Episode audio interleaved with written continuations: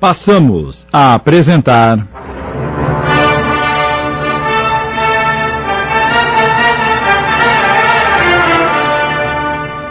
Duas Vidas. Obra de José Sorinac, adaptação de Sidney Carbone.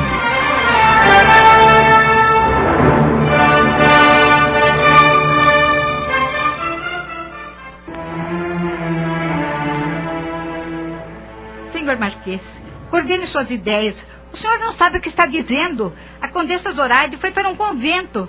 Espere só um instante, eu vou buscar um copo d'água para o senhor se acalmar. Eu não quero nada! Eu não estou louco como imagina! Você é que não sabe dos fatos! Foi iludida tanto quanto eu. Elas mataram Zuma para Zoraide assumir o seu lugar! Não pode ser, senhor Marquês. Isso é fruto de sua imaginação. Leve-me até a cripta e irá constatar o que estou dizendo. Se o senhor deseja mesmo, aguarde um instante, eu vou pegar as chaves.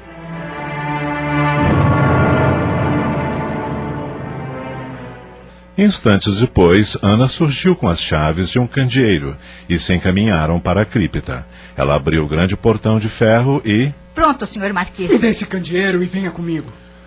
Ainda sem acreditar no que estava acontecendo, mas um tanto temerosa, Ana o seguiu. Entraram por um longo corredor e logo atingiram a sala onde estavam os nichos. Apenas alguns passos e depararam com o esqueleto sobre o banco de pedra. Olhe! Santo Deus! Imediatamente, Valfrido reconheceu as vestes que envolviam os ossos e não pôde deixar de evitar as lágrimas. É Zuma! É a minha doce Zuma!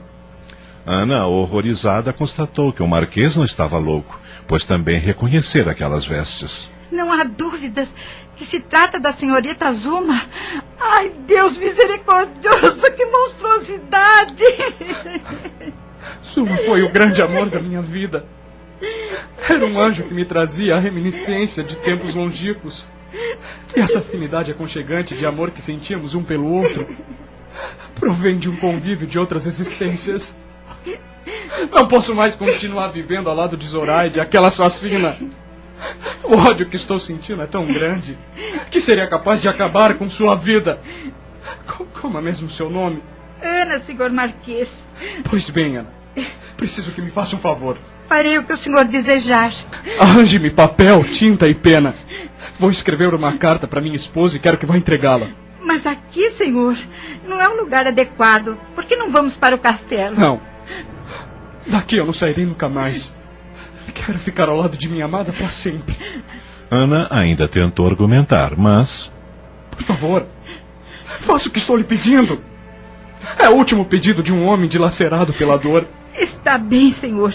Eu vou agora mesmo. Ana retirou-se e voltou logo depois, trazendo o que Valfrido pedira. Meia hora depois, ela deixou a cripta com a carta escrita por Valfrido e encaminhou-se para a carruagem que a levaria novamente ao castelo de Santa Cruz. Quando Valfrido ficou sozinho. Suma, meu amor, você não pode ficar aí. Precisa de uma sepultura. Tirou a lápide do nicho que estava justamente colocado sobre aquele que guardava os restos do conde de Monte Blanco e em seguida depositou ali com cuidado os despojos de sua amada. Recolocou a lápide no lugar e. Falta uma inscrição para você, meu amor. Retirou do cinto uma faca e, com uma calma fria, deu um golpe que abriu larga ferida em seu punho esquerdo. Ato contínuo, molhou o indicador da mão direita no corte, pelo qual se escoava abundantemente a preciosa seiva da vida, e escreveu na lápide: Aqui jaz o Anjos de Asas Brancas, que ao roçar levemente o planeta, deixou minha alma presa ao encanto do seu olhar. Valfrido. Beijou a lápide com profunda emoção e disse: Até breve, Zuma querida.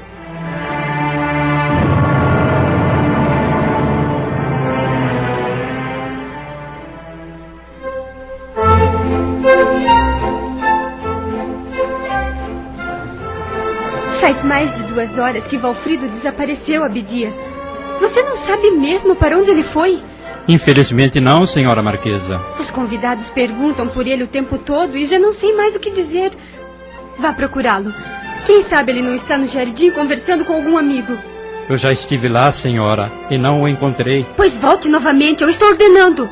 Sim, senhora. Quase meia hora depois, Abdias retornou para junto de Zoraide. E então?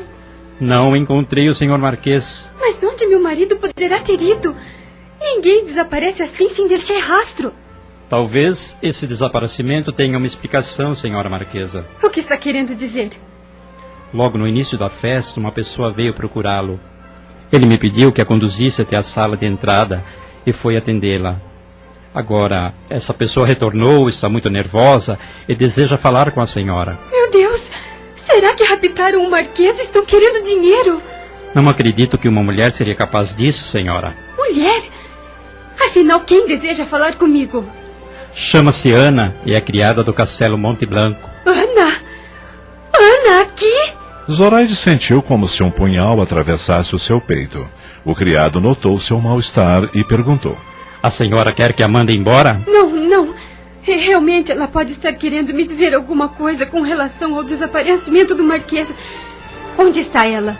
Na sala de entrada. Eu irei falar com ela. Quanto a você, oriente os criados para servirem mais bebidas aos convidados. Sim, senhora.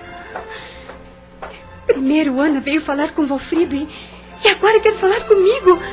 Meu Deus, algo de muito grave deve ter acontecido.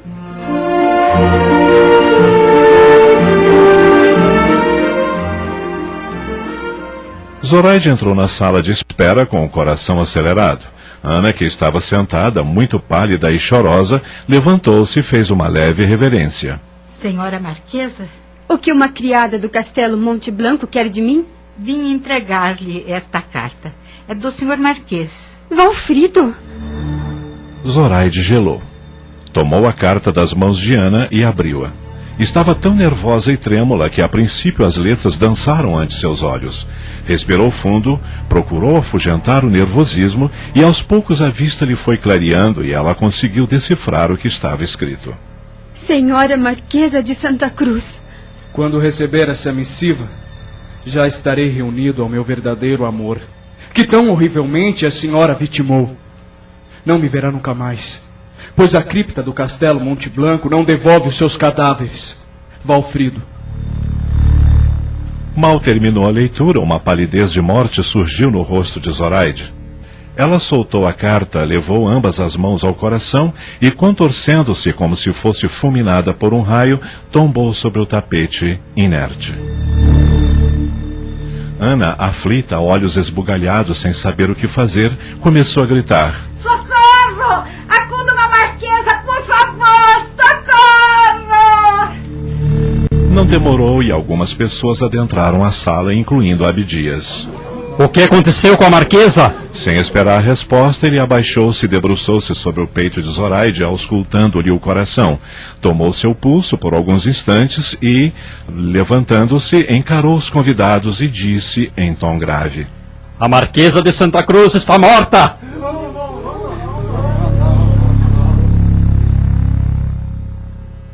Estamos apresentando. Duas Vidas. Voltamos a apresentar.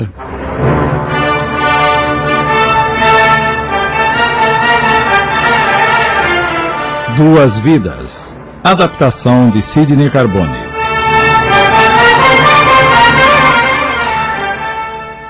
Eis o que nos conta o espírito de Zoraide assim que despertou no plano espiritual. Quando terminei de ler aquela carta fatal, senti um choque terrível no coração e, me contorcendo em dores, caí. Um abismo escancarou-se sob os meus pés e eu, como que atraída por uma cratera profunda, precipitava-me vertiginosamente. Perdi a noção das coisas e minha consciência embrenhou-se na noite do esquecimento. Não sei quanto tempo permaneci mergulhada naquele sono, na mais profunda ignorância do ser ou não ser. De súbito senti um contato. Uma mão gélida perspassou na minha fronte e, após um estremecimento, percebi que ainda era realmente eu. Abrindo os olhos, só encontrei escuridão. Havia um vazio em volta de mim. Afinal, onde eu me encontrava? Ainda que minha inteligência trabalhasse ativamente, não conseguia desvendar aquele mistério impenetrável. Parecia escutar um rumor ao longe que se acentuava cada vez mais até adquirir uma proporção de uma gritaria imensa.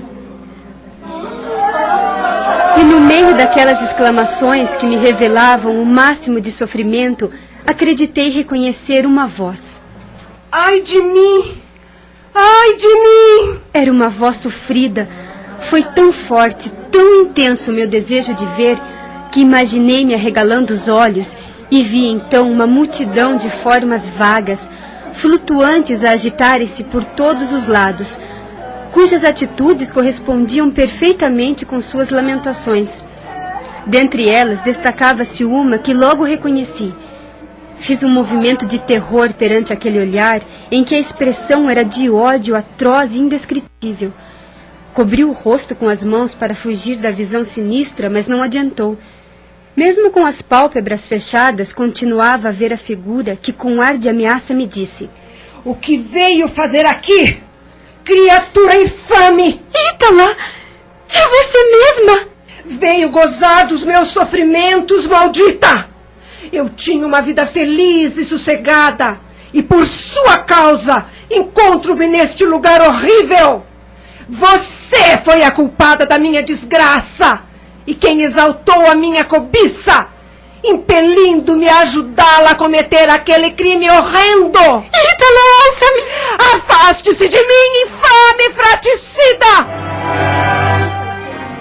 para tirar-se sobre mim, e eu, assustada, recuei sem saber o que fazer. Então gritei desesperada: Valfrido! Respondeu-me ao chamado uma voz carregada de rancor a cujo som Ítala desapareceu rapidamente. O que quer? Por que me chama se eu não posso ajudá-la? Se não lhe amaldiçoo, é porque sinto pena de você. Tenha piedade de mim, Valfrido. Piedade? E você teve piedade de mim? De Zuma, sua própria irmã? Não pronuncie esse nome, por favor. De qualquer forma, se quer receber algum auxílio, deve contar com Zuma. Porque é nela que está a luz e não em mim, que estou em penitência. Diga pelo menos que mistério é esse que me rodeia. Onde é que eu me encontro? Agora. Agora você é um espírito no espaço, enquanto seu corpo descansa na terra. Eu estou morta? Sim, morta como eu. Mortos para a humanidade, mas vivos na eternidade. Eu não acredito que esteja morta. Vejo meu corpo, eu posso tocá-lo. O corpo é uma ilusão da sua alma que ainda persistirá por algum tempo. Quando se traz sobre os ombros um pesado manto e se tira de repente, conserva-se a impressão de que ele ainda está ali por algum tempo. Você não é mais do que uma sombra. O corpo espiritual é tão diáfano que flutua levemente. Quem são eles e, e por que se lamentam? São as almas daqueles que, como você, esquecendo os deveres do bem, praticam algum erro e agora não lhe resta outro recurso, se não chorarem as faltas até arrependerem-se. E cada um, com sua solidão e angústia, não vê senão o fundo escuro da sua consciência, que continuamente lhe apresenta o quadro de seu delito. Você é um deles, Orade. Busca no fundo de sua consciência onde sensivelmente encontrará uma ideia elevada, digna e sublime que se acha contida em um só nome: Deus. Alfredo, se cometi faltas foi pelo amor que você me inspirou intensamente. O amor não diminui a sua falta. Você desejou apossar-se da minha alma que jamais lhe pertenceria, pois ficara presa no encanto de Zuma, que é o protótipo da bondade. Se tivesse sacrificado o afeto em benefício da felicidade de sua irmã, você se elevaria como a bem-aventurada no reino espiritual. Mas deixou-se arrastar pelo egoísmo, precipitando a alma nesses abismos, donde só sairá quando obtiver o perdão das vítimas. As minhas faltas são grandes, os meus erros imperdoáveis. Perdoa-me, Deus. Estou arrependida pelo mal que pratiquei. Peço que ilumine o meu caminho para que eu possa enveredar pela senda que conduz ao bem. Valfrido, eu. Valfrido, onde você está? Valfrido! Desapareceu. Estou completamente só neste vale de lágrimas. Nesse momento, porém, ouvi uma outra voz. Uma voz tão doce e suave que parecia música aos meus ouvidos. Zoraide. Zoraide. Quem está me chamando? Sou eu, Zuma, sua irmã. Zuma? É você mesma? Sim, sou eu. Como me penaliza ver você sofrendo essas consequências penosas, minha irmã. Dize-me, continua guardando ódio de mim? Não, Zuma. Gostaria imensamente que perdoasse o mal que lhe causei na terra. Você me perdoa? Eu já a perdoei há muito tempo, Zoraide. E Deus também irá me perdoar? Ouça-me. Deus, sabiamente, criou as almas simples e ignorantes, dando-lhes uma inteligência reflexa da sua divindade. Essa inteligência, em germen, se desenvolve e cuja evolução se processa com o livre-arbítrio que é nos dado para fazermos a escolha daquilo que é certo ou errado, uma possibilidade de progredir ou regredir. Porque se nos desviarmos da senda que nos ditou o dever e a consciência justa, perdemos o nosso precioso tempo de ascensão espiritual e temos que recomeçar, que é através da reencarnação, um ato que prova que Deus é justo e misericordioso. Quem cai, minha irmã, pode levantar-se novamente, e nosso Pai, que não quer a condenação do pecador, mas a sua regeneração, dá-nos tantas existências quantas nos forem precisas para nossa reabilitação. Portanto, é preciso reconstruirmos aquilo que destruímos, pois não basta o arrependimento, por mais sincero que seja, para nos remir de toda uma existência equívoca. Zoraide, querida, Deus perdoa-lhe. E agora que a luz da razão penetrou na sua consciência e que já entende o movimento que equilibra o destino, toma coragem, levante-se e ande. E para onde eu vou? Olhe em frente e entre por essa senda. Não, não, Zuma. O que foi?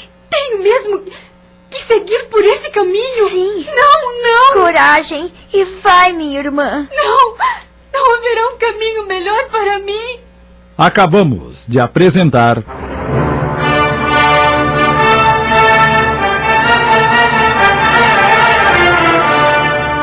Duas Vidas. Obra de José Surinac em dez capítulos. Uma adaptação de Sidney Carbone.